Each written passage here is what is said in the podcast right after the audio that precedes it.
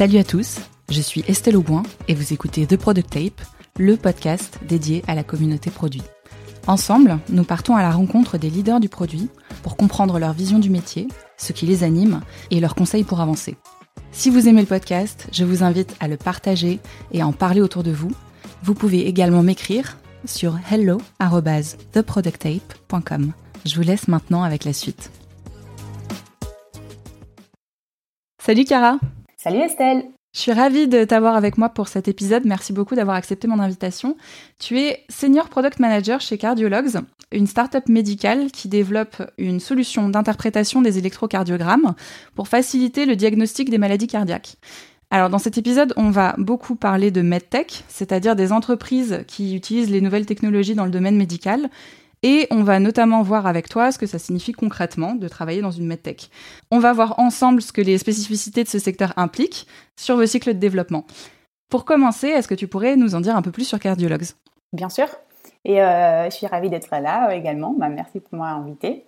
Euh, Cardiologues, c'est une euh, start-up parisienne qui a été fondée en 2014 par deux ex-polytechniciens qui étaient tombés un peu par hasard sur le problème des électrocardiogrammes euh, du coup, un électrocardiogramme, c'est euh, un examen très commun qui enregistre l'activité cardiaque du cœur. Et ils avaient remarqué que la technologie qui existe euh, dans les boîtiers se trompe très fréquemment, au point que les médecins ils ne font pas, du tout confiance et regardent même plus l'interprétation qui est donnée. Et du coup, ils se sont dit, il y a un peu le big data à ce temps-là qui faisait des énormes progrès dans plein d'autres domaines. Et du coup, ils se sont dit pourquoi pas essayer de l'appliquer à la santé, à ce problème-là en particulier. Euh, et euh, ben aujourd'hui, on est là parce que évidemment, ça a marché. Alors aujourd'hui, euh, on est du coup on est 53 l'entreprise entre Paris et Boston où il y a un peu l'activité commerciale et le customer support. On a, euh, on a fait levée euh, cette année, une série A en janvier 2020 euh, de 15 millions de dollars qui était menée par Alven. Et aujourd'hui, on développe des solutions bah, web qui sont basées du coup sur le, sur le, deep learning, qui permettent, comme tu disais, aux professionnels de santé d'être plus efficaces et plus rapides dans le diagnostic des maladies cardiaques. Et on se concentre aujourd'hui sur un type en particulier qui s'appelle des arythmies. Euh, les arythmies sont des troubles du rythme du cœur. Et du coup, euh, le problème avec euh, ce type, ce type de, maladie cardiaque, l'arythmie, c'est qu'elle vient et elle part. Et c'est très difficile de la, de la trouver si on regarde le cœur à un moment donné. Et du coup, ce qu'on fait, c'est on enregistre des, du signal pendant plusieurs jours, voire plusieurs semaines. Et ça génère énormément de données. Et ces données-là doivent être interprétées par des experts et ça prend beaucoup de temps. Euh, et du coup, notre proposition de valeur se repose un peu sur la combinaison d'un algorithme de deep learning qui permet, euh, qui est très puissant et qui améliore euh, la sensibilité, la spécificité, et une UX qui était pensée vraiment autour du médecin. Et ça leur permet du coup d'être plus efficace et plus rapide dans le diagnostic. Tu es arrivé chez Cardiologues il y a 4 ans. Est-ce que tu pourrais nous parler de ton parcours et du contexte de ton arrivée? Du coup, mon parcours, euh, je pense que mon accent m'a trahi euh, depuis le début de ce, de ce podcast. Mais moi, je suis euh, de Rome, je suis italienne. J'ai fait mes études d'ingénierie biomédicale à Imperial College à Londres. Et j'ai travaillé d'abord pour une boîte pharmaceutique dans les dispositifs médicaux. Et après, j'ai rejoint une start-up dans la EdTech. et ce monde des startups m'a un peu séduit. Et du coup, euh, j'ai essayé de fusionner euh, ce monde-là avec euh, ma passion pour, la, pour le biomédical. Et je suis tombée sur Cardiologues un peu par hasard. je suis arrivée à Paris sans vraiment connaître ni trop la boîte, ni ce que je faisais là. mais, mais voilà, ça m'a beaucoup plu. Du coup, je suis encore là. Et quand je suis arrivée, on était une douzaine, principalement en data science et en software engineering. Du coup, c'était très, très tech. T'as pas commencé au produit ici quand t'es arrivée? Alors moi je suis arrivée en effet, je suis arrivée comme euh, business developer euh, en Europe, mais euh, mais après quatre mois je suis devenue product manager. Du coup c'était une expérience très très courte. Alors tu l'as dit, cardiologue, c'est une solution qui s'adresse aux médecins. Vous traitez des enjeux de santé importants. Comment tu décrirais vos contraintes au quotidien par rapport à une startup B2B plus classique? Bah, Du coup, cardiologue euh, euh, n'est pas très différente des boîtes euh, que tu as pu interviewer auparavant parce que on est aussi un logiciel, on est un SaaS et on a tous les bénéfices de développer un logiciel par rapport à de l'hardware par exemple. Euh, mais euh, le fait qu'on soit destiné aux médecins et le fait qu'on fasse de l'aide au diagnostic, euh, ça veut dire qu'on est soumis à des réglementations, les réglementations des dispositifs médicaux dans les différents pays dans lesquels on veut commercialiser. Du coup, ça veut dire en fait, c'est quoi un, dispositif médical? Bah, c'est un peu, c'est tout, tous appareils et tout produit qui a des fins médicales chez l'homme et qui sont pas de la pharmacologie, par exemple, euh, des traitements immunologiques ou métaboliques. Et du coup, cardiologue, si vous voulez, c'est un peu un, logiciel euh, comme euh, qui est soumis aux mêmes règles plus ou moins que les lentilles pour la vue ou le thermomètre ou une machine d'IRM. Et ça se traduit de manière un peu bizarre parce que, par exemple, dans la page de login de l'appli, on a une label qui ressemble beaucoup à qui a un code barre comme, euh, comme sur les boîtes des dispositifs médicaux, comme sur les boîtes des, euh, voilà, d'un thermomètre que, que tu peux acheter en, pharmacie. Euh, qui n'a pas beaucoup de sens pour, pour un logiciel, puisqu'il faut que ça soit aussi assez grand pour être scannable. Mais, mais voilà, c'est juste... Ces, ces réglementations-là, elles n'étaient pas développées, elles n'étaient pas conçues pour, pour, du, pour du software, mais euh, voilà, du coup, on l'adapte, mais elle est en train de changer aussi parce que bien sûr, euh, il y a plus de plus de boîtes, plus en plus de dispositifs médicaux euh, qui sont qui sont des softwares. Donc ça, c'est vraiment pour la partie pour la partie réglementation. Ça signifie que vous soyez constamment à jour, mais forcément, ça a un impact sur bah, la façon dont vous développez tout ça, et notamment vos mises à jour. Oui, exactement. Du coup, euh, nous, on est, euh, on est euh, certifié en Europe et aux US. Du coup, on commercialise dans ces deux régions-là. et aussi dans tous les, les États qui ne sont pas réglementés, comme l'Inde, par exemple, ou l'Afrique du Sud. Mais comme tu le dis, du coup, on a, on a un, un produit et ce produit-là, il est conforme aux contraintes les plus sévères.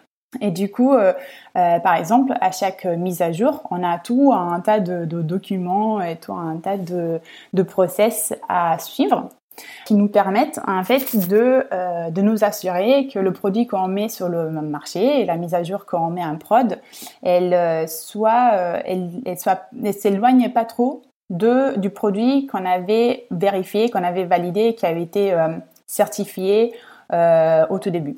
Par exemple, ça veut dire que euh, dans le côté de produit, ça veut dire qu'on doit mettre à jour euh, le manuel d'utilisation à chaque release.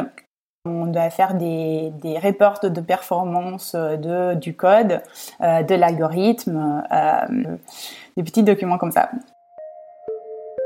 Et alors, avec toutes ces contraintes, quel impact ça a chez vous et sur votre organisation? Euh, voilà, alors toutes les contraintes. Euh, en fait, si, si on se met à la medtech, puisqu'en fait il faut faire peut-être une petite présentation, c'est que en santé, on a un peu la health tech euh, qui qui peut être des applis pour par exemple monitorer le poids ou des, de, des applis de fitness, etc. ou de nourriture, de nutrition. Et de la medtech qui est pour le coup un dispositif médical. Euh, du coup, la L-Tech, elle n'est pas euh, certifiée, elle n'est pas réglementée euh, fortement en soi, sauf pour la partie données patients. Et la MedTech, elle est très fortement réglementée. Du coup, nous, on fait partie de la MedTech. Et, du coup, pas toutes les boîtes en santé ont ces contraintes-là. Mais du coup, si on, si on se met à la MedTech comme ça un jour par hasard, on se trouve face à ce qui est a l'air d'être impossible en fait. On a, l'impression de euh, pas pouvoir euh, réaliser, de jamais pouvoir euh, faire des changements parce que il y a vraiment beaucoup de, de, de, données à générer à chaque fois. Et en fait, quand je suis arrivée chez Cardiologues, on avait, on était aussi en train de pivoter. Du coup, c'était un peu particulier. Et on venait de recevoir le marquage EC en Europe. Et du coup, on avait fait, je pense que une ou deux releases dans l'histoire de Cardiologues parce que justement, ça, avait l'air très compliqué à chaque fois de changer quelque chose. Du coup, petit à petit, on a commencé à, euh, on a commencé en fait à changer le système. En fait, je pense que ça venu de manière assez organique et de, manière assez naturelle, mais euh, c'était une période dans laquelle on n'était pas encore euh, commercialisé. Du coup, euh, on n'avait pas des grosses pressions, des grosses deadlines côté client. Et on avait commencé à s'organiser. moi, j'ai travaillé par exemple avec les front-end. On s'était commencé à s'organiser un, un, sprint de deux semaines parce que c'était parce que c'est un peu, comment ce que tout le monde faisait. Et ça permettait d'avancer bien, de spécifier les choses. Euh, du coup, on a commencé comme ça. Après, le backend nous a rejoint. Après, la data science qui travaillait sur des projets très long terme, ils sont aussi, euh, sont aussi synchronisés sur les sprints de deux semaines. Et en fait, ça nous a permis de, voilà, de se synchroniser un peu mieux, de s'aligner un peu mieux sur euh, notre deadline et euh, avoir un peu plus de visibilité sur euh, ce qu'on était capable de délivrer quand et on a commencé à se mettre un peu de deadline et on a commencé à faire peut-être un release. Euh, on a fait, je sais pas, une release euh, après trois mois, après deux mois. C'était pas très euh, stable le comme cycle de release. Et au moment de la commercialisation, on a un peu mis tout ça à plat. On avait aussi commencé à faire tourner un peu les choses. Et du coup, aujourd'hui, on est sur un cycle de une release toutes les cinq semaines ce qui est assez bien pour la Metech. On connaît une boîte qui, qui fait une release toutes les deux semaines et qui, qui a un peu euh, notre euh, étoile à suivre. Un jour, on va y arriver.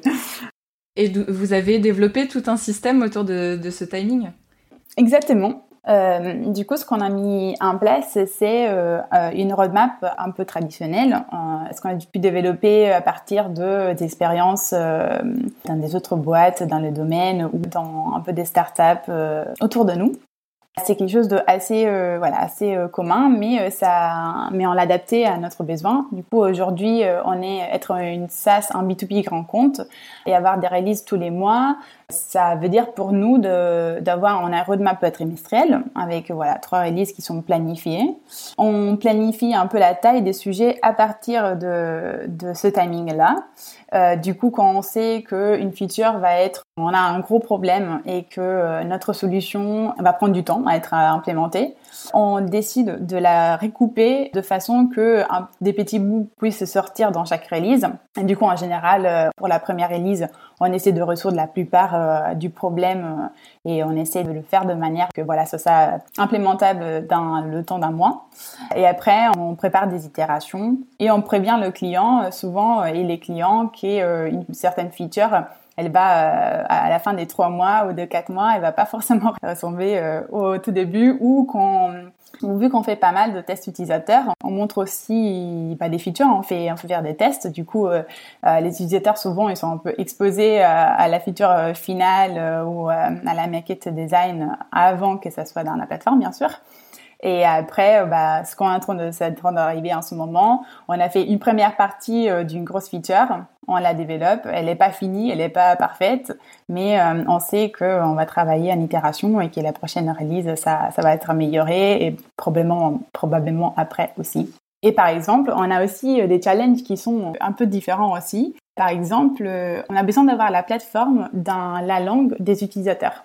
Du coup, si on a un médecin en Pologne, par exemple, qui veut utiliser Cardiologues et nous, on décide de vendre en Pologne, on a besoin de traduire la plateforme en polonais. Euh, sauf que personne parle du polonais euh, chez Cardiologues et du coup euh, on a besoin de passer par une agence de traduction qui est certifiée avec certaines certifications ISO ça veut dire que ça prend deux semaines pour l'agence euh, de traduire par exemple le manuel utilisateur et euh, ça prend une semaine pour traduire euh, le code. Et du coup, il faut budgeter ça dans le cycle de release pour éviter d'être en retard. En fait, on ne peut pas allonger notre cycle de release. Et du coup, aujourd'hui, on se retrouve à écrire le manuel utilisateur avant le début du développement, qui veut dire que bah, souvent, en fait, on ne développe pas exactement ce qu'on avait prévu de développer. Et du coup, on budget un peu cette euh, incertitude dans le cycle, dans le, développement. Et on se dit à la fin, à la fin du cycle, on, reçoit les traductions et euh, au cas où on essaie de changer, on s'est retrouvé déjà à changer un IFU en suédois sans savoir euh, trop parler suédois avec Google Translate. Mais voilà, on essaie un peu de, de s'adapter pour que on prenne pas cher sur notre cycle de développement. Et alors, au final, vous arrivez quand même à tenir, euh, à tenir vos timings ou pas? Oui, en général, on arrive bien à tenir les timings. On est quelquefois, on est en retard de un, deux jours, mais c'est pas bien grave et on promet pas des dates à personne. du coup, du coup, pour l'instant, ça, ça va. Et aussi un peu ce timing des, des trois releases et des trois mois, c'est, ça donne aussi ça aide déjà à donner de la, visibilité sur la roadmap euh, pour euh, toutes les fonctions qui sont client-facing, qui ont besoin de ça, euh, surtout voilà, un grand compte. Et c'est vrai, c'est assez utile pour nous aussi. Ça nous donne du temps de faire de la recherche, de, faire du user testing, de développer vraiment ce qu'on considère être les meilleures solutions. Et, voilà, on est quand même capable d'adopter un peu les best practices produits et finalement à faire confiance un peu à notre euh, processus d'idéation, de testing. Et on fait confiance aussi à la qualité des releases. Du coup, finalement, euh, c'est c'est pas très shiny pour une startup de, de, de réaliser une fois toutes les cinq semaines. Mais ça nous donne aussi une certaine confiance dans ce qu'on réalise, qui est bien surtout parce que euh, voilà notre but final c'est de euh, développer des produits de, qualité parce que euh, y a on veut pas induire les médecins en erreur et on veut surtout pas avoir de l'impact négatif sur les patients. J'avais une question au sujet des profils qui sont dans ton équipe et je me demandais s'il fallait forcément avoir un bagage ingénieur pour être product manager en santé selon toi. Euh, selon moi, euh, non, faut pas forcément avoir un background d'ingénieur. Parce que justement, je pense que dans une équipe, c'est bien d'avoir des profils qui se complètent.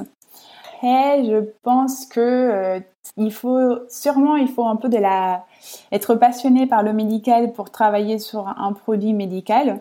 C'est peut-être plus vrai pour les product managers que les product designers, parce que les product designers ont un peu appris euh, un processus euh, un peu idéal et c'est des outils qu'ils appliquent euh, à différents problèmes. Mais je pense qu'en général, avoir, voilà, il faut, il faut que la santé travailler pour des médecins pour des patients, il faut que ça parle aux gens. Je pense pour pouvoir donner un peu le mieux et de pouvoir faire le mieux pour le produit aussi. Après, euh, voilà, je pense pas qu'il faut absolument être ingénieur biomédical euh, pour faire ce travail, pas du tout. Euh, je pense que, la variété est très bien aussi. Qu'est-ce que tu retiens alors de, de cette période où vous avez énormément itéré sur vos process et votre façon de fonctionner? Euh, bah alors euh, oui, bien sûr, au début d'une startup, c'est toujours un peu euh, la découverte. Euh, c'est chaotique, comme un peu dans tous les sens. c'est l'exploration de l'équipe. On faisait connaissance avec nos capacités en termes de développement, avec nos limites. Et euh, on, apprenait aussi un peu comment faire cette documentation dont on parlait tout à l'heure. Qu'est-ce que ça voulait dire faire euh, de la qualité du réglementaire? Moi, je n'avais aucune idée. Et mais du coup, petit à petit, en fait, euh, ben on, s'est on s'est connus, on s'est on a on a appris. En fait, on a appris ensemble. Et je pense que le fait peu les piliers de ce process, du coup, c'était principalement moi, c'était le CTO, c'était le lead front-end. Ils sont encore là aujourd'hui et du coup fait, c'est un peu l'esprit et les envies de, base, euh, de, rendre les choses un peu plus vite, d'aller plus vite, de faire, euh, de rassembler plus une start-up en SaaS normal. Je pense que c'est encore là. Et, peut-être ça fait pour ça qu'on est encore en fait en mode découverte, on est encore en mode itération en termes de process, on change, on change encore. Mais euh, voilà, les, les envies et l'animation du début sont encore là. Ce serait quoi euh, les conseils que tu pourrais donner euh, à des product managers justement dans le secteur de la santé qui souhaiteraient accélérer leur cycle de développement? Je pense peut-être parler avec euh, plusieurs responsables des affaires réglementaires parce que hum, parce que comme je disais tout à l'heure, le logiciel n'était pas forcément contemplé quand ces réglementations sont sorties. Et du coup, en fait, il faut savoir, il faut bien s'y connaître, et savoir euh, pas contourner la documentation, bien sûr, parce qu'il faut être, euh, très carré. Mais du coup, il faut euh, pas se laisser, pas le faire by the book. Il faut un peu savoir interpréter les choses pour justement pour pas rester coincé et pour pouvoir continuer. Et ça, ça dépend aussi beaucoup de l'expérience professionnelle de, de, du responsable de qualité. Ah, et bien sûr, euh, parler avec des autres boîtes si possible. Hein. On peut toujours faire ça. est-ce que, est que tu peux nous parler là de, de votre euh, organisation actuelle euh, aux produits et à la tech? Euh, oui, du coup, alors un produit, on est euh, du coup dans mon équipe, on est six, on est euh, deux product managers, un technical product manager et deux product designers, et on a une équipe de, je crois, plus ou moins 16, une quinzaine de, de développeurs et une douzaine de data scientists.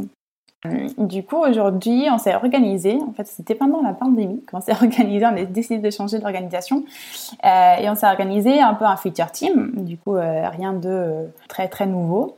Mais on a deux feature teams principales. Une qui s'occupe de la partie plus clinique du produit. Du coup, vraiment l'analyse en soi du signal. Dans cette équipe, on a des data scientists, par exemple, parce qu'on a envie d'améliorer les algorithmes. Et euh, l'autre équipe est assez différente puisque c'est une équipe euh, qui s'occupe du plutôt du workflow, on l'appelle, de tout ce qui est collaboration, de tout ce qui est euh, l'input voilà, du signal, un, un, rapport final puisqu'on génère un compte rendu pour, pour les médecins. Du coup, tout ce qui est un peu autour de, l'analyse, mais qui sert pour que le produit s'intègre dans la vie quotidienne de nos utilisateurs. Euh, du coup, on a un peu ces deux feature teams principales et après, on a euh, des équipes fonctionnelles euh, qui travaillent avec, avec les feature teams. On arrive maintenant sur la fin de l'interview. J'ai quelques petites questions qui me restent pour toi. La toute première, c'est avec l'expérience que tu as aujourd'hui, est-ce qu'il y a des choses que tu aurais aimé faire différemment? C'est une très bonne question, ça. Bah, disons que au début, euh, c'était du coup ma première expérience en tant que product manager. Et, euh, et au début, bah, la seule formation que j'avais, c'était euh, tout ce que j'ai pouvais lire ou, ou écouter dans des podcasts de produits. Il y a quatre ans. Du coup, il y avait déjà moins de matériel, bah, déjà beaucoup, mais un peu moins qu'aujourd'hui. Et je m'étais faite, souvent en fait, il faut aussi dire que le matériel qu'on trouve en ligne, c'est souvent aussi du matériel pour du B2C plutôt que du B2B. Et du coup, je m'étais faite un peu euh, une vision assez euh, idéaliste euh, du développement du produit, qui a vraiment le user au cœur, qui met l'utilisateur au cœur du développement. Et en fait, au début de la commercialisation grand compte, il y avait beaucoup de demandes, de features, beaucoup de demandes d'intégration, beaucoup de choses qui avaient l'air d'être des choses ad hoc à ce moment-là, beaucoup de deadlines. Et du coup, je me suis beaucoup prise la tête avec une façon de trouver un peu un équilibre entre ce process un peu idéal et la réalité des choses, qui est il faut, faut qu'un produit soit utilisé et qu'il soit utile aussi bah, au client et que son utilisation euh, s'adapte à la journée type pour nous d'un technicien ou d'un médecin. Et du coup, j'ai essayé en fait de garder le but pour moi, c'est de garder euh, l'esprit d'un produit qui, change, qui, itère, mais qui reste cohérent avec euh, une proposition de valeur qui est claire, qui qui se perd pas aller dans des features dans tous les sens, mais qui répond quand même à un problème principal. Et aussi un produit qui sert à tous les utilisateurs au même moment. Du coup, on peut développer euh, des features qui euh, ont l'air d'être un peu ad hoc pour des clients, mais ça ne doit pas empêcher l'expérience des autres utilisateurs. Et euh, ce qu'on a, ce qu'on a en fait adopté, euh, on, a, on a un peu convergé euh, dans la boîte dans un modèle de co-développement. On dit au début d'une intégration avec un gros client, on met ça un peu au clair. En fait, on dit, ben, on va faire de notre mieux pour que le produit euh, s'adapte euh, à vos besoins et s'intègre dans votre dans vos systèmes. Mais on a envie de faire ça, en fait, il faut que le produit il garde un peu son identité. Et du coup, on, on va faire ça de manière euh, de manière collaborative. On va du coup la façon dont ça ça passe, c'est on, on fait plein de calls avec nos clients, on prend leurs besoins et après, on propose des solutions qui, des fois, ne répondent pas à 100% à leurs besoins, parce que du coup, sont trop, euh, sont trop particuliers, par exemple. Mais euh, on explique le pourquoi, on n'arrive pas euh, jusqu'au bout, et, en général, en général, les clients ils comprennent, et en fait, ça répond suffisamment à leurs besoins pour que ça soit, voilà, ça soit utile et adapté. Est-ce que tu as des ressources que tu aimerais partager au travers de ce podcast? Alors moi, une partie que j'aime beaucoup euh, dans nos produits, euh, euh, c'est les user tests et la recherche. Parce que je trouve que c'est un peu la partie, pour moi, c'est un peu la partie la plus marrante du produit, c'est de parler avec des, utilisateurs.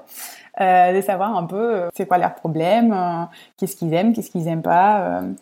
Et, et, on fait ça de manière assez récurrente. Et un bouquin que j'avais beaucoup aimé, c'était s'appelle The Mom Test. Et c'est une guide qui est très pratique pour mener les tests utilisateurs de manière un peu impartiale et très efficace. Euh, pour éviter euh, tout type de biais euh, dans les questions. Ça, c'est ça, j'aime bien. C'est le même test de Roy Fitzpatrick, je crois. Et il n'y a pas longtemps, Rémi Guyot, qui, qui est du produit chez Babacar. il a lancé, euh, il a lancé euh, une nouvelle newsletter que j'aime beaucoup. Et euh, je ne sais pas si tu pourras mettre un lien dans ton, dans ton podcast, on va peut-être faire ça. mais en gros, il partage un peu l'aspiration qu'il trouve dans des moments de vie quotidienne qu'il arrive à appliquer aux produits et au, au process d'organisation. Et je trouve ça, c'est vraiment brillant. Super. Est-ce que tu aurais une application à recommander ou plusieurs? Euh, Tous anti-Covid Blague à part. Euh, je pense en fait, ouais, j'ai un peu pensé à cette question et euh, c'est pas du tout euh, un usage pro, mais euh, je me suis rapprochée, j'ai découvert Headspace, qui est une appli de méditation, qui me démystifie beaucoup la méditation, je trouve. Cette, cette, boîte, ça fait 10 ans que ça existe et l'appli, elle est, elle est trop bien. Elle est, elle reflète euh, vraiment l'identité euh, de, la boîte euh, et, leur mission très très bien. du coup, c'est vraiment c'est un, une des applis qu'on a vraiment envie d'utiliser et ça fait plaisir. Merci beaucoup, Chiara. Si les auditeurs veulent te contacter, par quel canal ils passent? Bah, Ils peuvent me contacter sur chiara.cardiologues.com s'ils veulent. ça sera avec plaisir d'échanger avec eux. Merci beaucoup. Merci à toi Estelle. Si vous avez écouté jusqu'ici, c'est probablement que cet épisode vous a plu. Si c'est le cas, je vous invite vraiment à vous abonner pour ne rien rater des prochaines sorties. Et si vous voulez m'aider à faire connaître le podcast, vous pouvez lui laisser 5 étoiles et en parler autour de vous. À très vite!